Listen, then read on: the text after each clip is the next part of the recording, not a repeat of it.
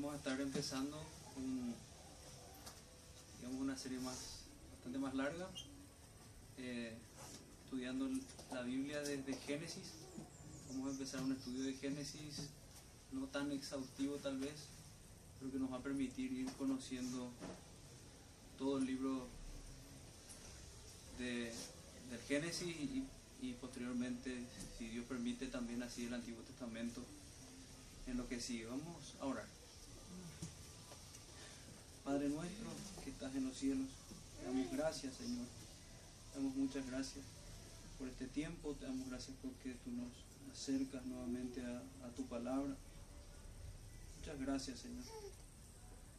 Gracias, Señor, porque nos, nos das el don de poder creer en tus palabras y no rebelarnos contra ellas.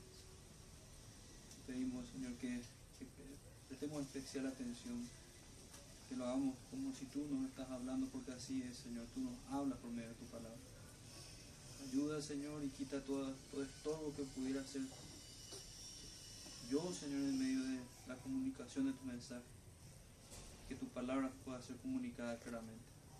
Esto te rogamos, Señor, en nombre de Jesús, nuestro bendito Salvador. Amén. Bueno, como les decía antes, vamos a ir con Génesis. Génesis y vamos a tratar de avanzar historia tras historia. Tal vez no, no voy a ser tan exhaustivo, no voy a quedar tan solo en el día 1 o, o en, un versículo en particular, pero sí que va a ser muy importante lo que vamos a ir viendo. En este tiempo se, se levantaron, y ya hablamos desde el siglo XIX, se levantaron muchas mentiras en cuanto a, a la verdad de Dios, a lo literal del libro de Génesis, al libro de Génesis como un libro de historia, porque es así como lo presenta el Señor. Y nosotros como cristianos tenemos que ser celosos. Y si lo somos, tenemos que ser aún más celosos. Porque Dios no se ha tenido, no se ha rebajado su palabra. Tenemos, tenemos que ver el libro de Génesis como que son las bases de este libro. A partir de este libro es que Dios dice que empieza la historia. A partir del libro de Génesis es que Dios empieza a narrar varias historias y empieza a ser tan cuidadoso el Señor que nos habla con genealogías y esas genealogías se repiten en el, Nuevo Testamento. Entonces nosotros no podemos tomar de otra forma que no sea, no sea literal. Vamos a hablar mucho de eso. Entonces, meditemos un poquito en el título del, del libro antes de ir a nuestro, a nuestro versículo también porque vamos a estar, a estar leyendo varios textos. El, el libro de Génesis significa libro de los comienzos, libro de los comienzos. Y esto lo podemos ver en el capítulo 2, el capítulo 2, versículo 4. Leamos un momento y si, si quieren acompañarme en la lectura, vamos a hacer la lectura desde el capítulo 1 hasta, hasta llegar a, a ese punto más o menos para que estemos viendo lo que vamos a estar estudiando hoy. Génesis capítulo 1. En el principio creó Dios los cielos y la tierra. Y la tierra estaba desordenada y vacía.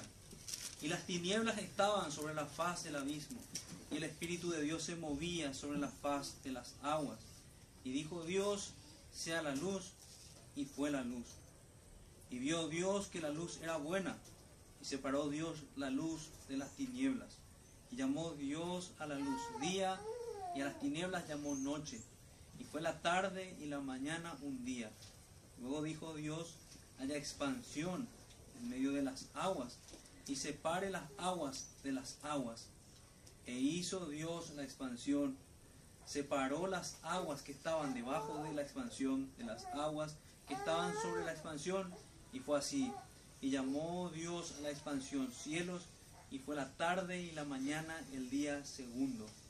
Dijo también Dios, júntense las aguas que están debajo de los cielos en un lugar, y descúbrase lo seco. Y fue así.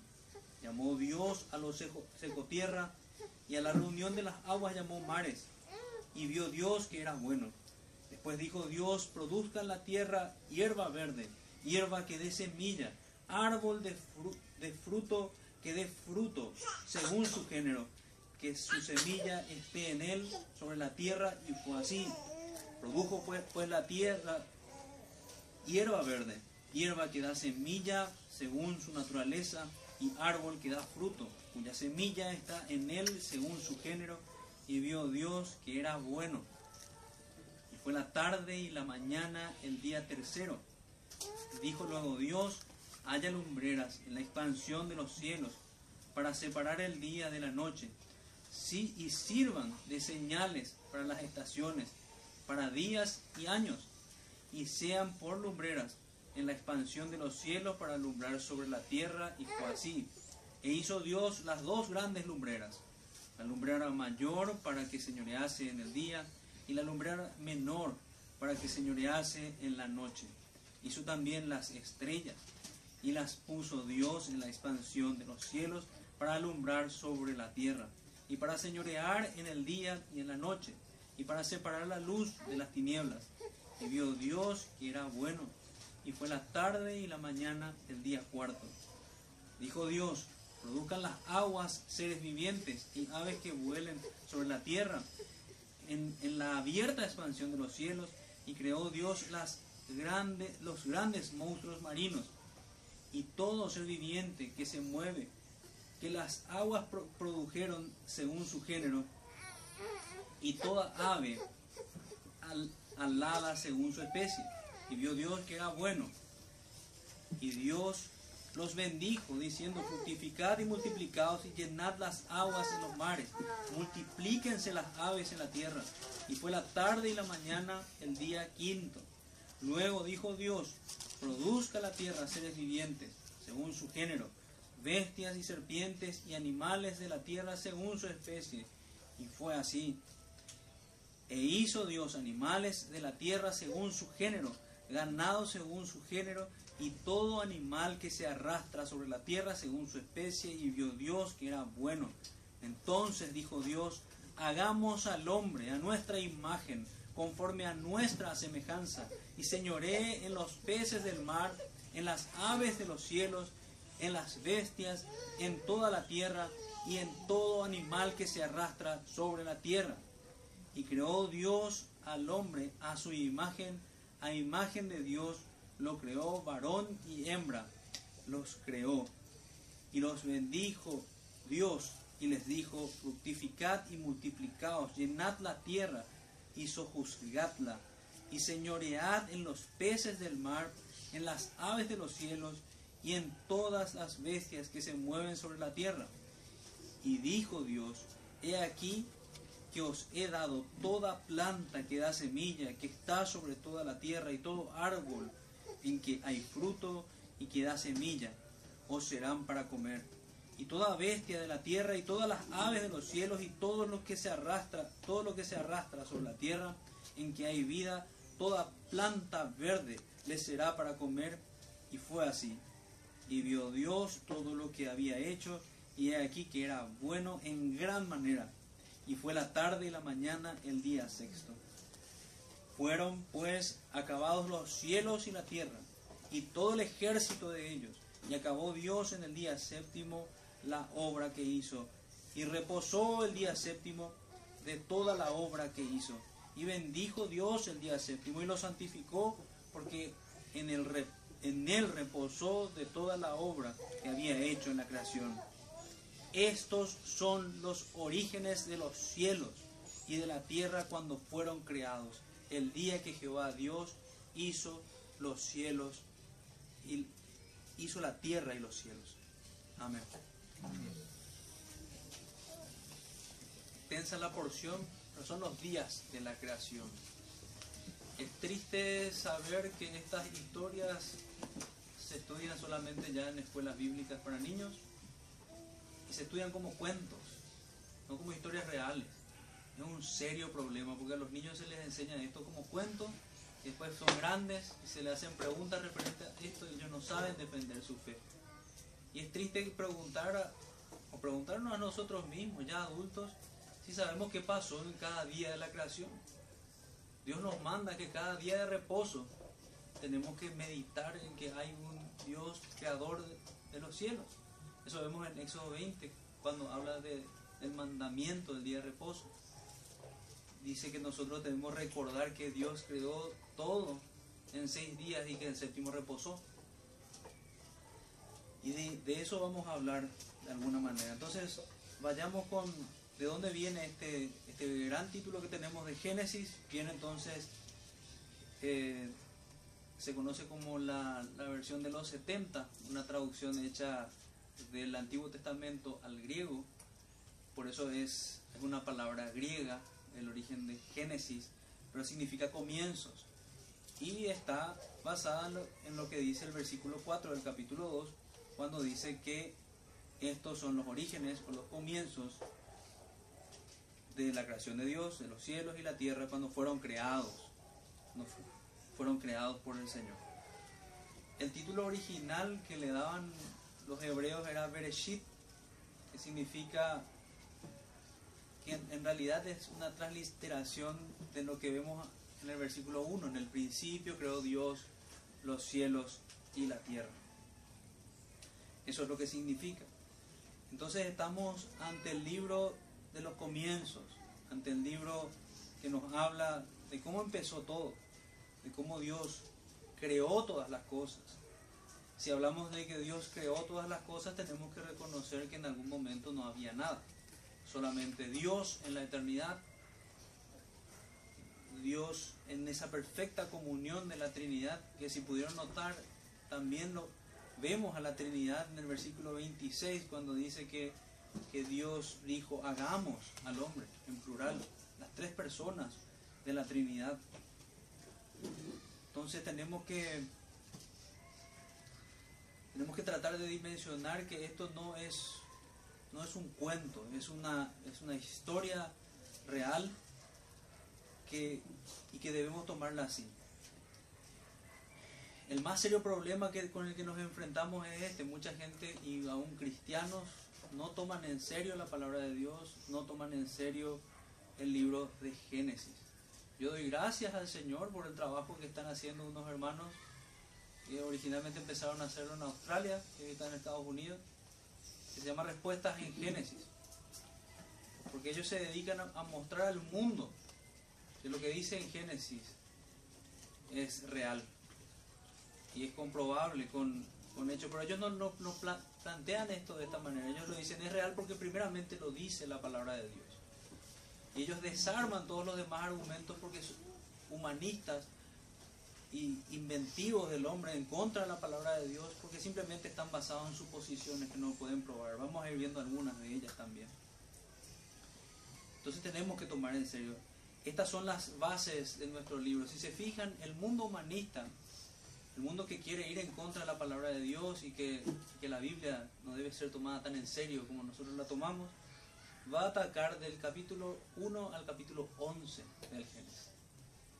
Si le quitamos esos, esos versículos, esos capítulos, y lo tomamos como un cuento, ya no nos queda historia bíblica. Ya no nos queda, nos queda un desorden total. Empieza, y vamos a ir, analizando eso, se dan cosas como que hay muerte antes, antes de la caída y cosas extrañas y que lastimosamente cristianos hoy día están, están abrazando. Con mucha fuerza quiero, quiero que veamos que esto no es negociable. Nosotros debemos tener claro que la creación es tal cual como la habla el libro de Génesis. Seis días literales de 24 horas, seis días normales. Y recordemos que son las bases donde se construye el libro de Dios, el libro de nuestro Señor. Encontramos ya en este libro otra de las cosas, conexiones que podemos ver en, el libro de Génesis es la unidad que hay en toda la Biblia. La Biblia empieza con, con un matrimonio, que es lo que vamos a ver más adelante en el capítulo 2 de, de Génesis, y termina con un matrimonio en Apocalipsis todo el libro nos muestra cómo, finalmente, y me refiero ahora a la Biblia, cómo Dios restaura esa, esa relación caída, restaura ese orden que Dios estableció y fue fue destruido a causa del pecado, Dios lo restaura y nos da promesas de, de que va a volver a ser y aún mejor en la presencia del Señor. Vemos en este libro, en el libro de Génesis, vemos al reino de Dios. ¿Quién no ve a, nuestro rey que con solo su palabra crea todas las cosas? ni siquiera mueve un cetro. Es su palabra y es el día uno. Es su palabra y es el día dos. Y todo fue creado de esa manera. Por el poder de su palabra. Vemos el reino de Dios. Vemos el reino de Dios que es incluso comunicado a, a Adán, el cual tiene que hacer una representación de, de esa autoridad y él le da toda potestad a Adán y Adán falla como, como, un buen gobernante. Por eso luego en el Nuevo Testamento terminamos viendo a Cristo, quien sí es el perfecto Adán, quien cumple todas las leyes, todos los mandatos de Dios y que verdaderamente sojuzga la tierra perfectamente. También, también vemos en el libro de Génesis, como decíamos antes, vemos la creación, vemos la caída, vemos, vemos aún el Evangelio, porque en Génesis 3.15 el Señor da una promesa y dice que de la simiente de la mujer iba a venir un Salvador. Y ese es nuestro Señor Jesucristo.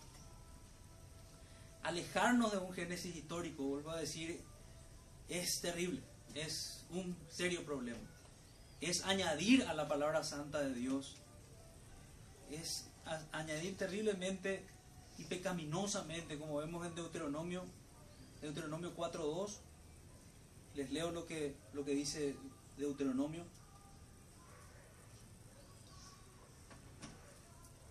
Deuteronomio 4, 4.2 dice, no añadiréis a la, palabra, a la palabra que yo os mando, ni disminuiréis de ella, para que guardéis los mandamientos de Jehová vuestro Dios, que yo os ordeno. Y Proverbios 30, 6 dice, no añadas a sus palabras, para que no te reprenda y seas hallado mentiroso. ¿Cuántos mentirosos hay hoy día? Y el cristianismo actual, más bien la iglesia institucionalizada hoy, muchas iglesias evangélicas dicen de estas mentiras. Apocalipsis 22, 17 a 19 dice, y el que oye diga, ven, y el que tiene sed, venga, y el que quiere, tome del agua de la vida gratuitamente. Yo testifico a todo aquel que oye las palabras de la profecía de este libro. Si alguno añadiere a estas cosas, Dios traerá sobre él las plagas que están escritas en este libro. Y si alguno quitare de las palabras del libro de esta profecía, Dios quitará su parte del libro de la vida y de la santa ciudad y de las cosas que están escritas en este libro. Y de igual manera dice el Salmo 119, 89, para siempre, oh Jehová, permanece tu palabra en los cielos. Dios creó todo por el poder de su palabra. Nosotros no tenemos que añadir nada. De alguna manera ir en contra de su palabra es ser tan tontos y temerarios de levantar nuestro pequeño brazo contra el poderoso brazo de Dios. El poderoso brazo del Señor se muestra por medio de su palabra. Es su palabra poderosa la que creó todo lo que nosotros vemos hoy. La que creó al ser humano, la que creó a las aves. Y todo lo que vimos en, en la lectura del capítulo 1. Por consiguiente, si nosotros añadimos, estamos en serios problemas, lo que acabamos de leer. Desechamos por completo al Señor empezamos ya en un deslizamiento terrible y de añadir ya, ya es un solo paso a terminar de abandonar este libro. Y es eso lo que están haciendo hoy. Se añaden cosas al libro de Génesis para interpretarlo según los científicos y, después terminan abandonando el libro. De hecho, empezaron a abandonar ya al Señor al empezar a tocar las palabras santas del Señor, deteniendo con injusticia la verdad, como hablan Romanos. Y de generación en degeneración, podemos decir, irán también sus hijos. Entonces, para, para ir empezando con nuestros temas, ¿podría Dios crear todo en seis días? Sí, si es poderoso para crear, puede crear todo en seis días, ni siquiera necesita seis días. Dios podía haber hecho esto en, en un segundo. ¿Cuántos piensan que Dios podría haber hecho en un segundo? O en menos de eso. Dios podía haber creado todo de esa manera. Pero el Señor lo hace con un propósito. Nosotros sacamos la semana de siete días que tenemos y que todo el mundo tiene, la sacamos del primer capítulo de la Biblia, el libro de Génesis. Y eso por más de que, de que empiecen a, a, hacer sonidos con los dientes, rugir sus dientes, rugir sus dientes. Esto es así. El antecedente para la semana de siete días es la palabra de Dios.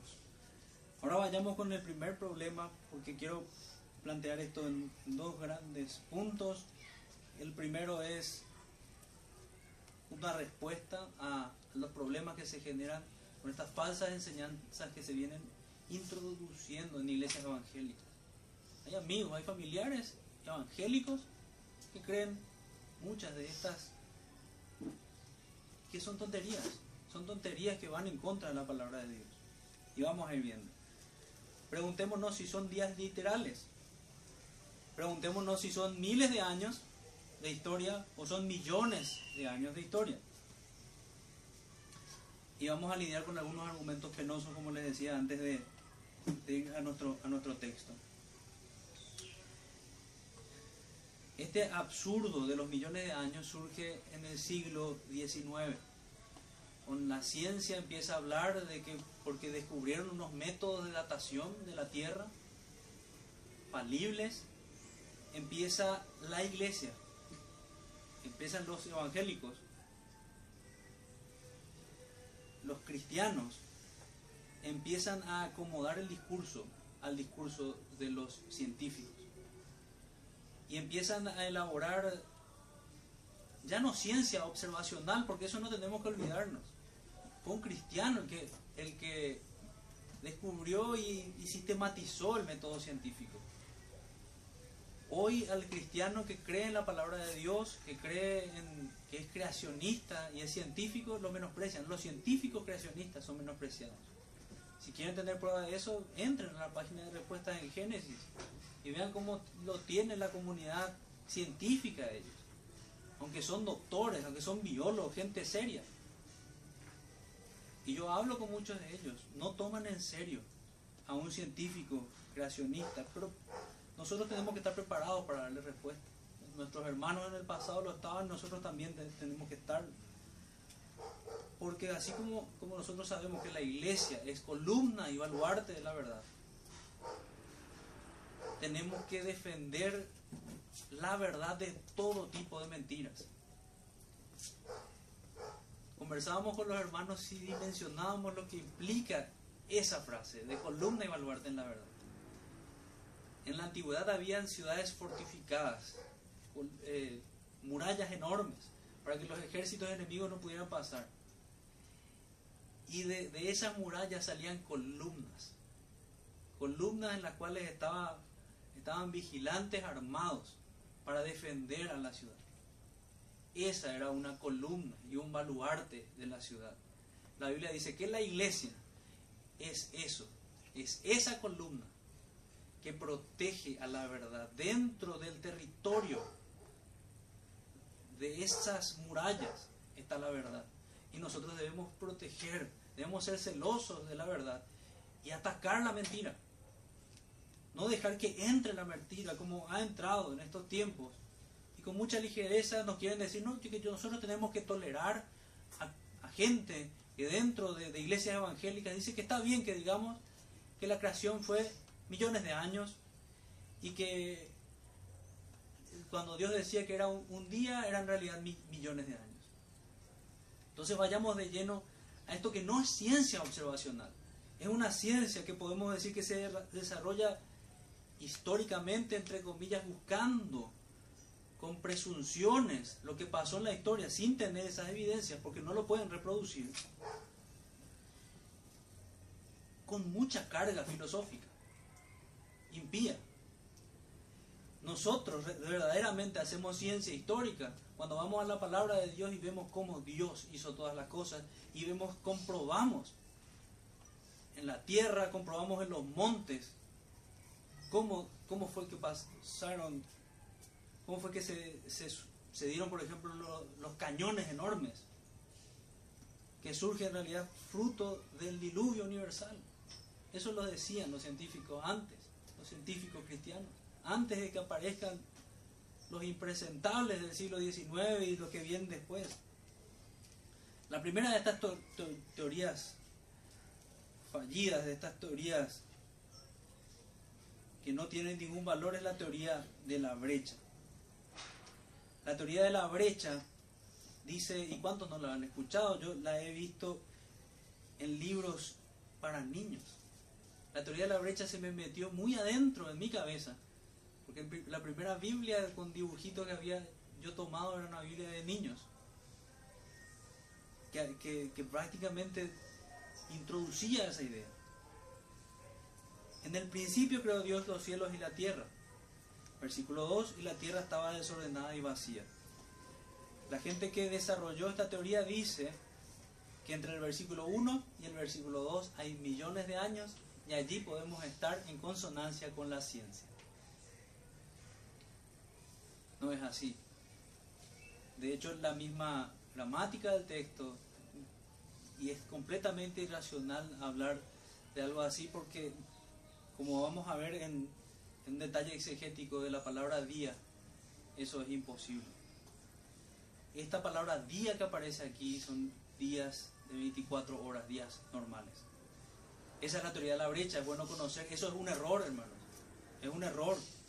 No hay millones de años entre el versículo 1 y el versículo 2. La siguiente teoría es la teoría de día-edad o día-era. Un día es igual a una era o a una edad. Y lo que, lo que desarrollan esto citan 2 de Pedro capítulo 3 versículo 8 y Salmo 94 ¿Qué es lo que quieren decir? Que cuando Dios dice y fue la tarde y la mañana, fue un millón de años. Y fue la tarde y la mañana, fue otro millón de años. Tenemos siete millones de años en Génesis capítulo 1.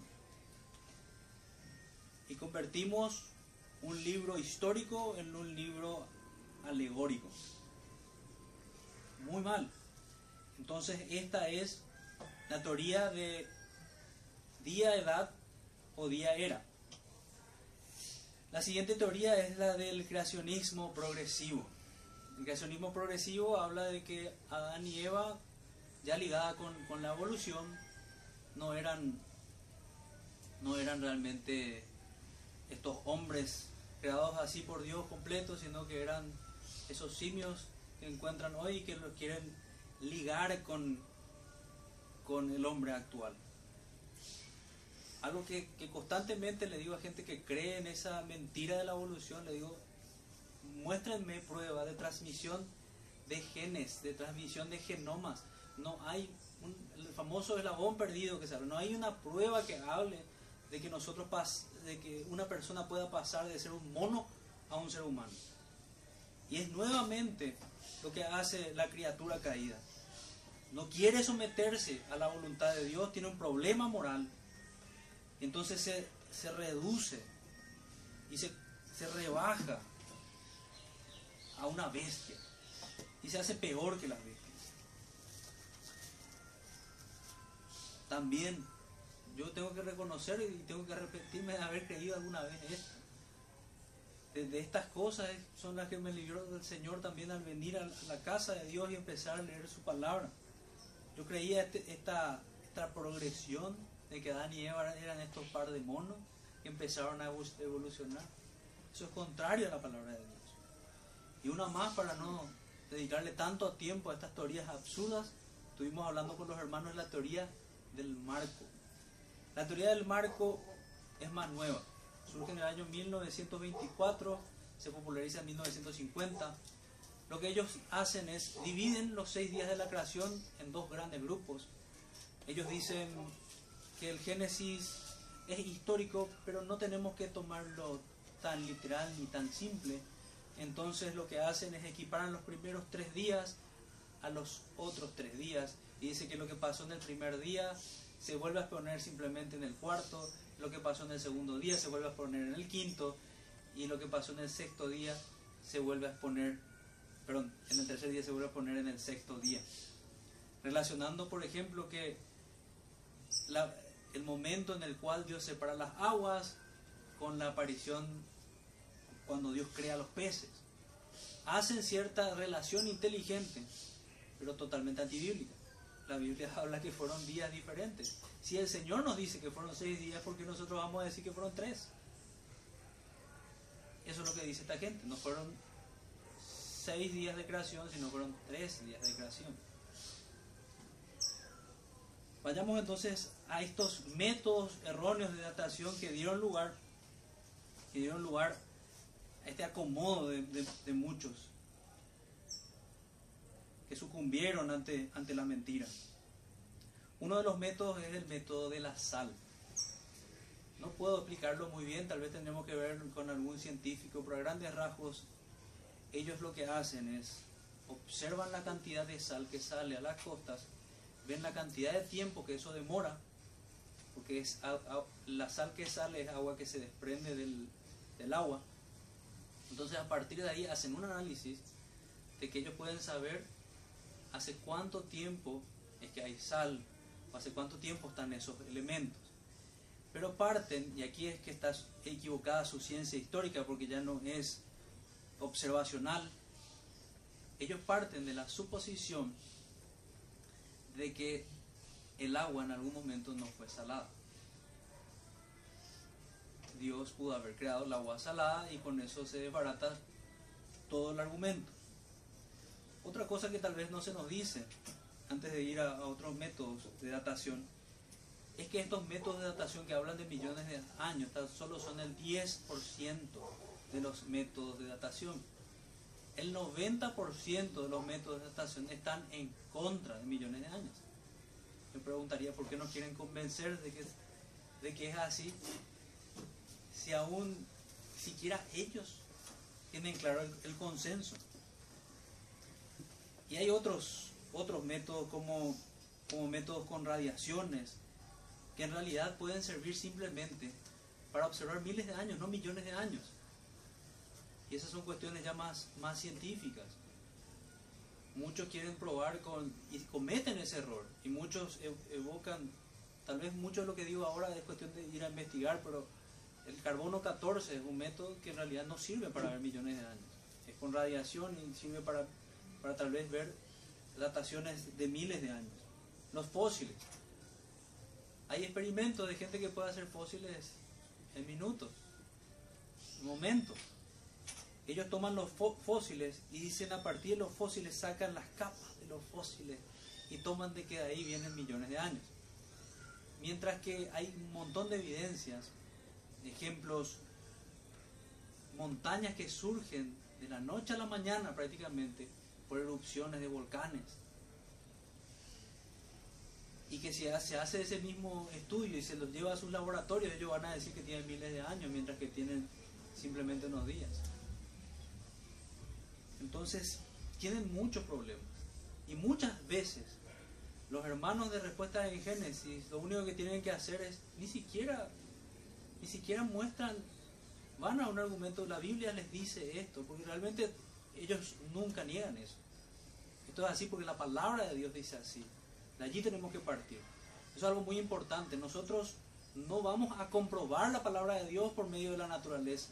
Al contrario, nosotros sabemos, creemos la palabra de Dios y vamos y comprobamos la naturaleza que es así. Porque si, no, si, si lo hacemos al revés, vamos a colocar a Dios, a la naturaleza como juez de la palabra de Dios y eso no está bien. Estos hermanos muchas veces simplemente tienen que decir, mira, eso es errado, eso es una mentira, simplemente por sus mismos métodos. Y les acusan de que no, que ustedes son unos, eh, son unas personas, no, aleluyos le dicen. Así les quieren insultar. Pero ni siquiera escuchan la palabra de Dios, simplemente escuchan la verdad y no tienen nada que hacer. Y allí es que respondemos muchas veces con el diluvio universal, que fue la respuesta que dieron nuestros hermanos a, esas formaciones de fósiles enormes o esas formaciones rocosas enormes como son los cañones que hay en varias partes del mundo. El problema de la, de la lengua que vamos a estudiar también con la Torre de Babel. Y otro de los problemas que tenemos si creemos en la palabra de Dios es que si creemos en millones de años, ¿dónde dejamos las genealogías? Si uno lee el libro, jamás va a decir que son millones de años. Esa conclusión se a esa conclusión solamente se puede llegar por medio de que se te meta pensamiento humanista a tu lectura. Si vos solamente lees la palabra de Dios, vas a ver que son miles de años. Vas a seguir la genealogía bíblica y vas a llegar a que no son millones de años, sino que son miles de años. Entonces vamos a, a nuestra segunda, la segunda parte. Ya vamos a interpretar este detalle exegético que les decía de cómo exégesis, cómo interpretar el texto, de por qué son días literales. Siempre que vemos en la Biblia la palabra día al lado de un número, son días normales. Siempre que vemos la palabra día con tarde y mañana, son días normales. Siempre que vemos la palabra día con tarde, con la palabra tarde refiriéndose a un día, se refiere a un día normal. Siempre vemos la palabra noche, se refiere a un día normal. Por lo general no hay mucho problema cuando la gente lee para darse cuenta de esto. Si reconocemos que hay diferentes acepciones de la palabra día. Les doy un ejemplo. Si yo dijera, en los días de mi padre, cada día salíamos de día para llegar temprano. La primera vez que uso la palabra día en esta frase la estoy usando como en los tiempos de mi padre en una época la segunda vez que uso la palabra día, hablo de la mañana. Y la tercera vez de un día normal, de 24 horas. No es muy difícil de entender, uno escucha la frase y me, dirían incluso para que explicas esa frase si es muy sencilla. Pero más o menos es lo que pasa hoy día. Con evangélicos, incluso con con los no cristianos, con gente que odia la palabra de Dios y quiere atacarla. Pero más para creyentes es terrible. Tienen que arrepentirse. Tienen que arrepentirse por, por querer torcer la palabra de Dios. Aquellos que lo están haciendo. Es como que si el Señor dijera, tuviese ya claro que en algún momento iba a haber gente tan tonta, que iba a haber la insistencia de Dios de decir que son días normales, y que aún así iban a pensar que son millones de años. Porque si se fijan en lo, que vemos constantemente, vemos, y fue la tarde y la mañana, y fue la noche, y siempre relacionado con números. Es, y eso podemos comprobarlo con la concordancia. Son días literales, no hay otra forma de entender esto. Esto es muy claro, no hay duda. No hay ninguna duda de que son días normales de 24 horas en lo que creó el Señor. Pregunto nuevamente, ¿pero qué problema tendría que haber? ¿Por qué tenemos que pensar que había millones de años? ¿Por qué tenemos que creer nosotros lo que dicen los científicos y dudar de la palabra de Dios? El ejercicio tiene que ser al revés. Tenemos que creer en la palabra de Dios y dudar en los científicos, que muchas veces estuvieron equivocados. Son los mismos científicos que dijeron alguna vez que la Tierra era plana, mientras que la Biblia siempre habló del círculo en la Tierra que Dios está sentado en el círculo de la tierra. Es irrefutable esta exégesis. Y vayamos a, a los textos que, que utilizan ellos para fundamentar esta terrible herejía.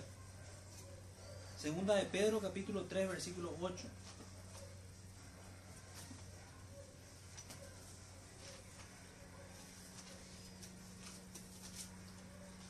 De Pedro, capítulo 3, versículo 8.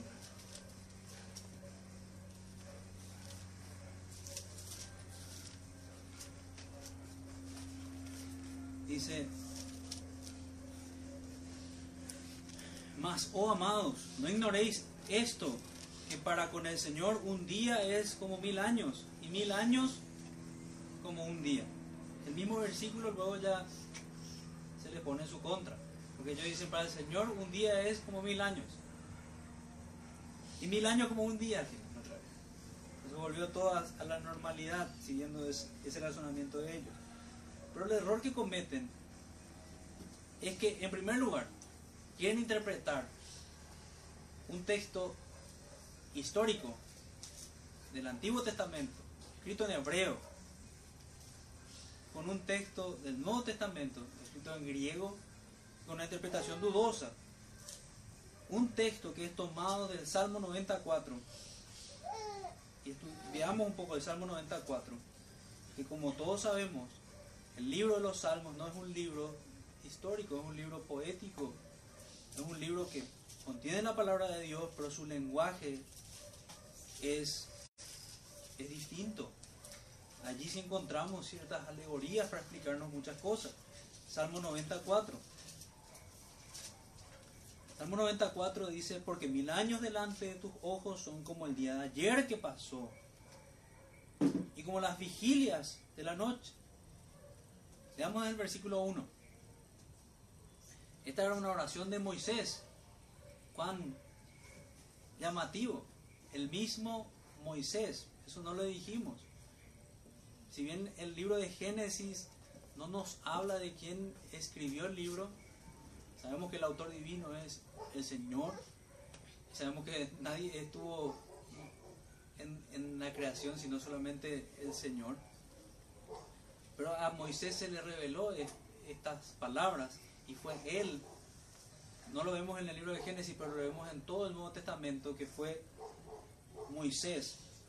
Fue Moisés quien escribió los primeros cinco libros de la Biblia. Y este salmo también, el Salmo 90 dice, oración de Moisés, varón de Dios, qué importante. Señor, tú nos has sido refugio de generación en generación, antes que naciesen los montes y formases la tierra y el mundo. Desde el siglo y hasta el siglo tú eres Dios. Vuelves al hombre hasta ser quebrantado. Dices, convertíos hijos de los hombres. Y es muy importante la exégesis también allí, pero cuando dice convertíos hijos de los hombres, lo que está diciendo es vuelvan a la tierra. No conviértanse de sus pecados, particularmente aquí, sino que Él puede hacer, así como da vida, que vuelvan al polvo.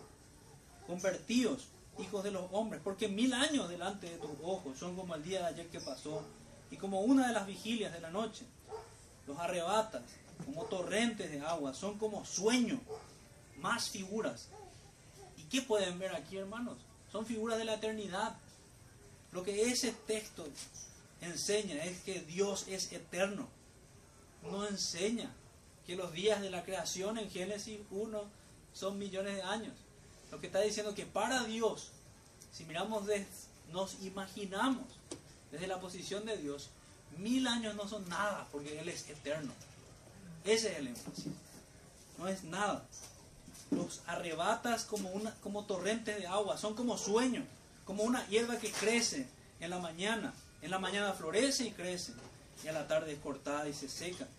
Porque con tu furor somos consumidos y con tu ira somos turbados pusiste nuestras maldades delante de ti, nuestros hierros a la luz de tu rostro, porque todos nuestros días declinan a causa de tu ira. Y aquí lo que siempre hablamos, la aplicación de una, de una doctrina. No podemos dejar de ver la palabra de Dios y ver errores que cometemos nosotros sin arrepentirnos. O ver errores visibles a nuestro alrededor y no llamar al arrepentimiento. La ira de Dios desciende sobre los hombres a causa de la injusticia de, detener la verdad. Creo que amerita leer Romanos capítulo 1, versículo 18. Lo que estuve diciendo. Romanos capítulo 1, versículo 18. Porque la ira de Dios se revela desde el cielo contra toda impiedad e injusticia de los hombres que detienen con injusticia la verdad. ¿Hay alguno que detiene con injusticia la verdad? Aquí o alguno que, que tal vez escuche esto. Arrepiéntase, arrepiéntase, porque la ira de Dios se revela desde el cielo. Hay un rey en los cielos que juzga al mundo, como estudiamos esta mañana. El rey mismo va a desenvainar su espada, va a levantar su rostro contra aquellos que detienen con injusticia la verdad, que falsifican su palabra, que dicen que Dios dijo algo mientras que Él no dijo, no dijo lo que es lo mismo que hacían los falsos profetas. Los falsos profetas decían paz, pero el Señor decía arrepentimiento. Paz cuando no había paz. Entonces que quede claro que es un error fatal, un error terrible que cometen al citar segunda de Pedro 3, 8 y Salmo 94 para tratar de hablar de los millones o los miles de años de Génesis capítulo 1 que creen ellos. El tema, como dijimos, entonces tiene que estar claro de todo el Salmo 90, es la eternidad de Dios. Y llamativamente es el mismo Moisés el que escribe ese salmo. Entonces, lo que vemos, y ya no voy a dedicar mucho tiempo, pero vamos a ver a grandes rasgos los días de la creación, lo que debemos enseñar a nuestros hijos como historia, no como un cuento, y a nosotros mismos con mucha seriedad y analizando cada elemento. Hay muchas preguntas que surgen, yo no pretendo responder a todas ellas en esta tarde. Génesis, si leemos el versículo 1, volviendo al capítulo 1 en nuestro libro, dice, en el principio creó Dios los cielos y la tierra. A partir de aquí hay tiempo, a partir de aquí hay materia, a partir de aquí hay espacio. El material que analizan los científicos. El Señor, aquí empieza el tiempo. Aquí comienza. Aproximadamente, si hacemos la historia del el recuento de la genealogía, tenemos como 6.000 años. Y no me avergüenza decirlo. Es lo que vemos en la palabra de Dios. No hay más. Esto le llaman la tierra joven. Y para el disparate que dicen ellos, sí es tierra joven, porque ellos hablan de millones de años. Ellos no pueden entender creen en el Señor, no pueden entender cómo Dios hizo tanto en tan poco tiempo. Y se equivocan con un montón de métodos equivocados. Vayamos entonces al día 1. ¿Qué pasó en el día 1? Tendríamos que saber rápido. Estábamos en una clase tal vez. ¿Qué pasó en el día 1? Tendría que haber gente levantando sus manos diciéndome aquí. El día 1 pasó esto, esto y esto. La Biblia dice que en el día 1 Dios creó el cielo y la tierra. Vamos a leer el día 1. En el principio creó Dios los cielos y la tierra. Y la tierra estaba desordenada y vacía, y las tinieblas estaban sobre la faz del abismo, y el Espíritu de Dios se movía sobre la faz de las aguas. Y dijo Dios sea la luz, y fue la luz, y vio Dios que la luz era buena, y separó Dios la luz de las tinieblas y llamó Dios a la luz día y a las tinieblas llamó noche y fue la tarde y la mañana un día. Entonces tenemos que en el día 1 el Señor crea el cielo, la tierra, el Señor crea la luz y el Señor separa la luz de las tinieblas y también podemos ver que el Señor ya crea las aguas porque dice que el Espíritu de Dios se movía sobre la faz del abismo todo eso ocurre en el primer día. El segundo día, el segundo día dice, versículo 6 al versículo 8. Luego dijo Dios, haya expansión en medio de las aguas y separe las aguas de las aguas. E hizo Dios la expansión y separó las aguas que estaban debajo de la expansión de las aguas que estaban sobre la expansión. Y fue así y llamó Dios a la expansión cielos, y fue la tarde y la mañana el día segundo. Fue la tarde y la mañana del día segundo. Déjenme tomar una cita del libro El Forastero, escrito por John Cross, El Forastero en el Camino a Maús. En referencia al segundo día, él dice, cuando Dios creó al mundo, la tierra estaba cubierta de agua. En el segundo día vemos la primera indicación de que el mundo creado originalmente era diferente del que vemos ahora.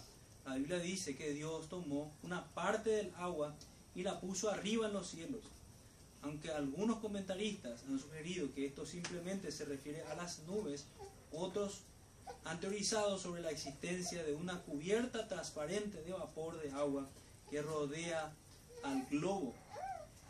El que las aguas de arriba su- sugieran o no sugieran una cubierta no anula el hecho de que hay suficiente evidencia de que al principio el clima era sustancialmente diferente de lo que nosotros conocemos ahora.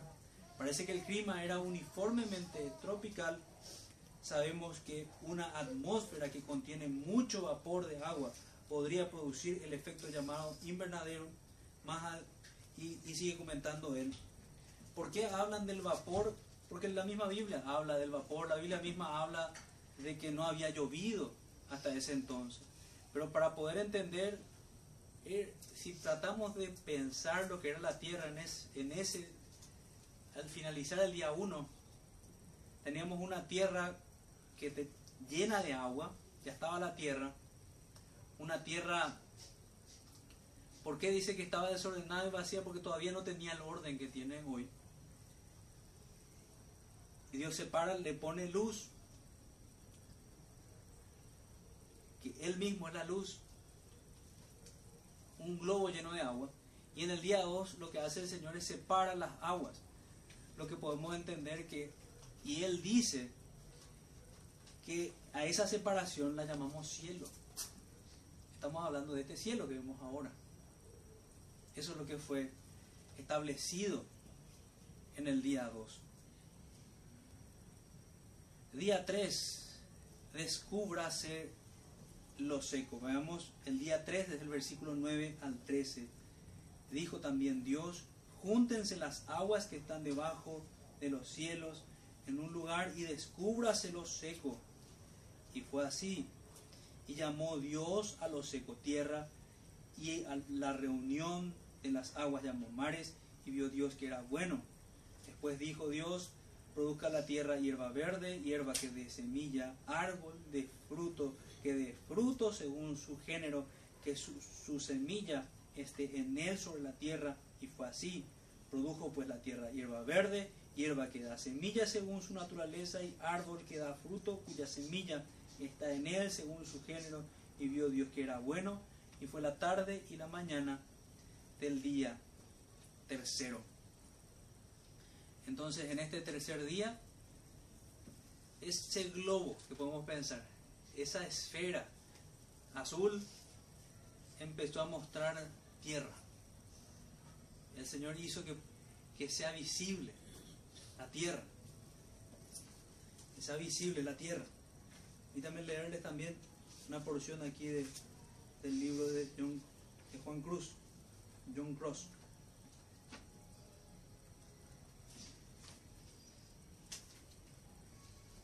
Día tercero. El tercer día puede ser dividido en dos partes. Primeramente vemos que aparece la tierra seca. Aparentemente, al hundirse el fondo del océano, quedaron unos enormes huecos vacíos que fueron llenados por el agua. Así apareció la tierra seca, levantándose por encima de las profundas aguas. Segundo, vemos la creación de las plantas y de los árboles. Por un lado, entonces, el Señor hace que se hunda tal vez más toda esa agua que, estaba allí. ¿Y por qué se habla de esto? Porque no había llovido. Se tuvo que hacer, tuvo que ser así. Y se pueda ver la tierra. Y esa tierra que ya era visible, el Señor hace que, que haya plantas, tanto plantas, árboles frutales como árboles que dan, que dan flores, que dan, perdón, que dan, que no son frutales. Vamos al día cuarto.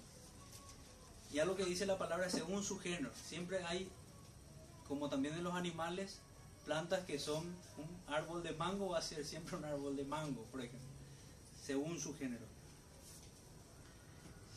Tenemos el día cuarto. Entonces, día uno, cielo, tierra, luz, separada de las tinieblas y agua. Día 2, se separan las aguas y podemos ver el cielo que conocemos hoy. Día 3, se descubre lo seco y hay vegetación. Día 4, en resumidas cuentas, las lumbreras. Hubo mucho que creó Dios en el día cuarto. Versículo 14 al 19. Dijo luego Dios, haya lumbreras en la expansión de los cielos para separar el día de la noche y sirvan de señales para las estaciones, para días y años, y sean por lumbreras en la expansión de los cielos y para alumbrar sobre la tierra. Y fue así. E hizo Dios las dos grandes lumbreras, la lumbrera mayor, el sol, para que señorease en el día, y la lumbrera menor, que es la luna, para que señorease en la noche. Hizo también las estrellas. ¿Y se imaginan esto? Todo en el día cuarto. Todo esto que les vuelve locos a los científicos humanistas, estas estrellas, estas millones de estrellas y galaxias, todo fue creado en el día cuarto. Y las puso Dios en la expansión de los cielos para alumbrar sobre la tierra y para señorearse en el día y en la noche y para separar la luz de las tinieblas. Y vio Dios que era bueno y fue la tarde y la mañana del día cuarto. Bueno, quiero proveerles de, una respuesta también que tenemos que dar en Génesis. Pero ¿cómo que aquí recién en el día cuarto se crean el sol, la luna y las estrellas? Como si recién, si ya en el día uno dice el Señor que separó la luz de las tinieblas? ¿Cómo pasó esto si nosotros hoy sabemos que tenemos luz cuando sale el sol y cuando el sol se oculta tenemos la noche? La respuesta es muy sencilla.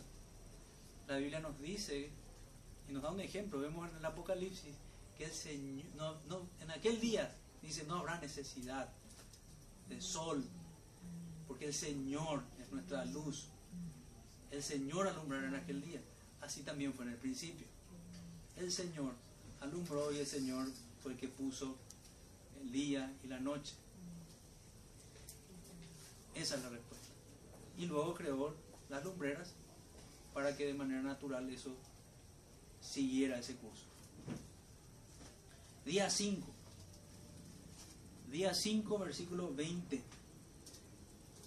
Dijo Dios, produzcan las aguas seres vivientes y aves que vuelen sobre la tierra en la abierta expansión de los cielos. Y creó Dios las, los grandes monstruos marinos y todo ser viviente que se mueve. Que las aguas produjeron según su género y toda ave alada según su especie. Y vio Dios que era bueno. Y, y Dios los bendijo diciendo, fructificad y multiplicaos, y llenad las aguas en los mares, y multiplíquense las aves en la tierra. Y fue la tarde y la mañana el día quinto.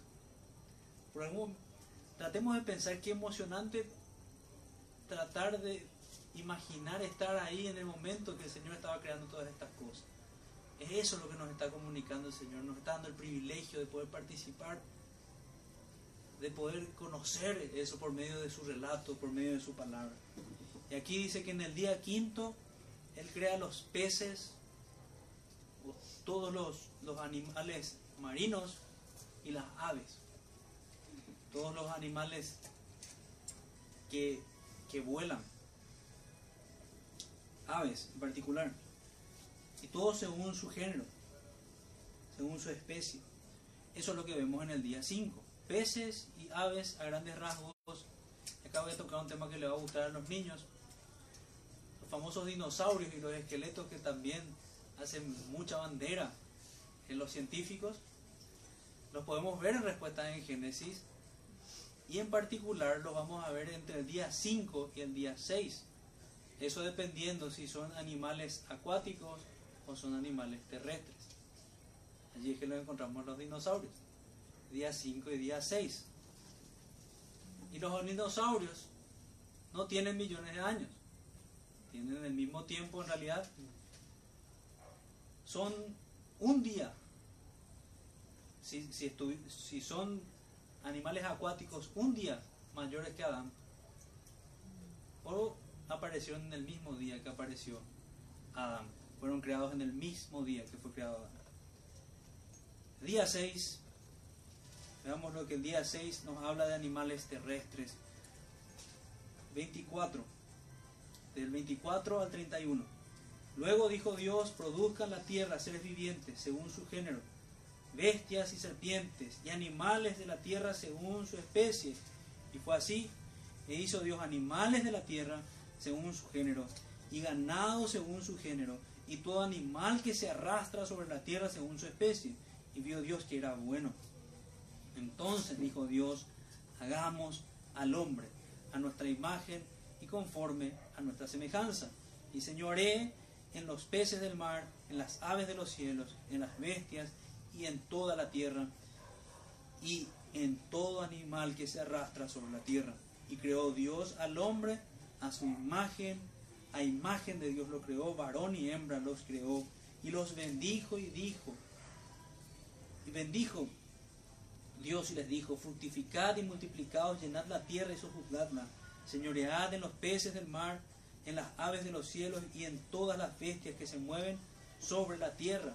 Y dijo Dios, he aquí que os he dado toda planta que da semilla, que está sobre la tierra, y todo árbol en que hay fruto y que da semilla, os serán para comer, y toda bestia de la tierra, y todas las aves de los cielos, y todos los que se arrastran sobre la tierra, en que hay vida, toda planta verde les será para comer. Y fue así, y vio Dios todo lo que había hecho, y aquí que era bueno en gran manera. Y fue la tarde y la mañana el día sexto.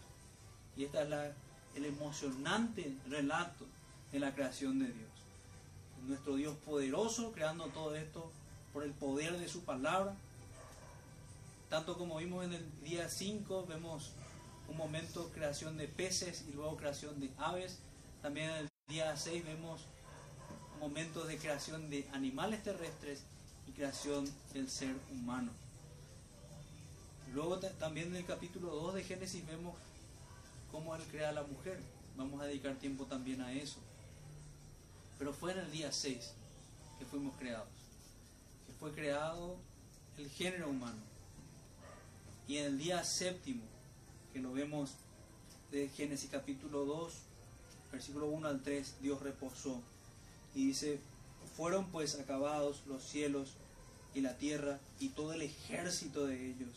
Y acabó Dios en el día séptimo la obra que hizo y reposó el día séptimo de toda la obra que hizo y bendijo Dios el día séptimo y lo santificó porque en él reposó de toda la obra que ahí había hecho en la creación.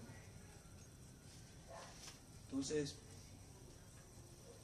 es esto lo que tenemos. Una pregunta que tal vez surge, que vamos a viendo con otros textos, ¿y qué pasa de los ángeles? No hablamos de los ángeles. Dice la palabra de Dios acerca de los ángeles. Y miré oí la voz de muchos ángeles alrededor del trono y de los seres vivientes, y su número era millones y millones. La Biblia nos habla que los ángeles, en Salmo 103, 20 a 21, millones y millones son los ángeles. Dice, bendecid a Jehová vosotros sus ángeles, poderosos en fuerza, que ejecutáis, ejecutáis su palabra. Bendecid a Jehová vosotros todos sus ejércitos ministros suyos que hacéis su voluntad. No son todos espíritus ministradores enviados para servicio y veamos cómo los ejércitos de los cielos le adoran. Se me muchos millones, millones de, ángeles estaban con el Señor. Tenemos que colocarlos en, los, en el primer momento en la creación. En el primer momento. Dice Les leo una porción. También de Juan Cruz para ayudar en este punto. El primer acto creativo de Dios está relatado en numerosas páginas de la Biblia en las cuales usted puede agrupar suficiente información para responder las preguntas más básicas. Pero ahí parece detenerse la revelación de Dios. La Biblia no está escrita para satisfacer la curiosidad ilimitada del hombre. Nos da la información fundamental que necesitamos saber sobre algunos eventos.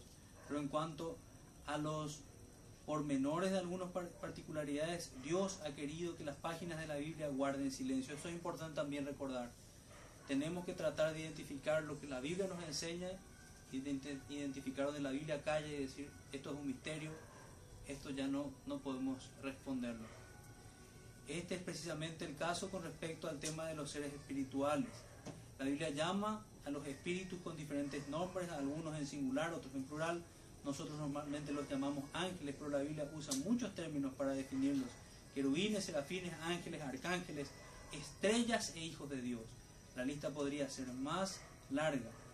Colectivamente se los llama multitudes, ejércitos o potestades. Entonces, tenemos que, que entender que la Biblia habla que ellos estaban presentes, que ellos estaban presentes mirando la, creación de Dios. Job 38, 4 al 7. ¿Dónde estabas tú cuando yo fundaba la tierra? Házmelo saber si tienes inteligencia. ¿Quién ordenó sus medidas, si lo sabes? ¿O quién extendió sobre ella cordel? ¿Sobre qué están fundadas sus bases? ¿O quién puso su piedra angular? Cuando alababan todas las estrellas del alba y se regocijaban todos los hijos de Dios. Ellos alababan al Señor. Así como ellos observan esa nueva creación y dice la Biblia que ellos se gozan cuando un pecador viene, va a Cristo, ellos también se gozaban al ver la creación del Señor. En conclusión, hermanos, les dije al principio que, no iba a poder abarcar todo lo que puede surgir, surgir del tema de la creación del Señor en, en seis días y el día de reposo que se desprende para nosotros. A partir de la resurrección de Cristo, el reposo, nuestro reposo, la nueva creación es lo que, lo que recordamos. Por tanto, el día de reposo es el domingo, pero de alguna manera creo que esto va a poder despertar nuestra curiosidad al ver y tomar en serio estas palabras, cada punto de la creación. Y, les doy nuevamente la referencia donde podemos ir a estudiar sobre Mucho tiempo han dedicado estos hermanos, en inglés es Anvers, en Génesis, estoy malísimo en inglés, eh, respuestas en Génesis, en español, y ayudan muchísimo en cuanto a esto, tomar en serio la palabra de Dios. La Biblia no es un cuento, la historia de Noé no es un cuento. Para que deje de parecer un cuento, estos hermanos construyeron un arca de tamaño real, para que nosotros dimensionemos lo que fue ese evento, que también vamos a estudiar. Entonces, este no es un libro de cuentos, estos son los anales de la historia humana, la tierra debe temblar antes de atreverse a retener con injusticia la verdad del Señor. La ira de Dios es lo que, lo que espera a tales personas que levantan su brazo contra la palabra de Dios. Y si es el caso de algunos aquí o algunos que escuchan, es urgente que se arrepienta. Es urgente que se arrepienta. Porque Dios lo va a llamar a, a dar cuentas, a dar cuentas de ello. Hermanos, espero que esto haya servido para, recordarnos a nosotros que, en primer lugar, que, es importantísimo que tomemos en serio la palabra de Dios. Que si nos deslizamos, tal vez con un camino de tolerancia, siquiera a esta gente, vamos a ir a deslizarnos a mucho más. Y en segundo lugar, a deleitarnos de nuestro Dios creador leímos en los versículos también aquí que Dios hace esto con un propósito. Él establece la luna, Él establece el sol para que nos den años, estaciones. Y Él establece esta semana de siete días para que vivamos de acuerdo a ella, para que trabajemos seis días a la semana como para Él y para que reposemos un día y lo adoremos hasta que Él nos llame a estar en reposo eterno. Él no necesitaba, no tenía el inconveniente de, no me alcanzó el tiempo para terminar esto o aquello en un día. Él lo hizo esto con un propósito para comunicarnos a nosotros algo. Esperemos que podamos nosotros retener eso, temer delante de Dios, amarlo y acercarnos a Él. Acercarnos a Él ahora que tenemos, tenemos oportunidad. Este fue el orden perfecto. No olvidemos que una y otra vez la palabra dice, y era bueno, y era bueno. O sea, quiere decir que no era malo, que era santo. Estos perdimos luego de la caída. Este orden santo. Y debemos anhelar, honrar al Señor y tratar de vivir vidas santificadas que honren el diseño de Dios. Y en, y en este caso, tomar herramientas para pararnos contra la mentira. Que, que el Señor nos ayude, hermanos. Vamos, vamos a orar. Padre nuestro, bendito Dios que estás en los cielos. Te damos muchas gracias, Señor. Muchas gracias por tu palabra, muchas gracias por acompañarnos en este tiempo. Perdónanos, Señor, por, por todas las veces que no tomamos en serio tu palabra. Perdónanos, Señor, por todas las veces que ni siquiera tomamos en serio este libro de Génesis. Perdónanos, Señor, porque muchas veces, si bien no lo verbalizamos, lo dejamos, Señor, dejamos estos relatos a niveles de cuentos. No es así, Señor. Que no permitamos que el mundo se burle de tu palabra, Señor. Que llamemos al arrepentimiento a aquellos que están convirtiendo el relato de la Biblia en un cuento sin sentido, en un cuento que no tiene orden. Esta es la historia de tu creación, Señor, es la historia de cómo tú te relacionas con nosotros y que finalmente cómo nos salvas y restauras todo. Pedimos, Señor, que, que coloques ese anhelo en nuestro corazón, de desear, de anhelar que tú vengas y restaures todo a este orden bueno y santo que tú nos, nos hablas. Que podamos ver, Señor, en aquel día que todo es bueno en gran manera que todo lo malo, que todos tus enemigos sean vencidos. Te rogamos esto, en el nombre de Jesús, nuestro bendito Salvador. Amén.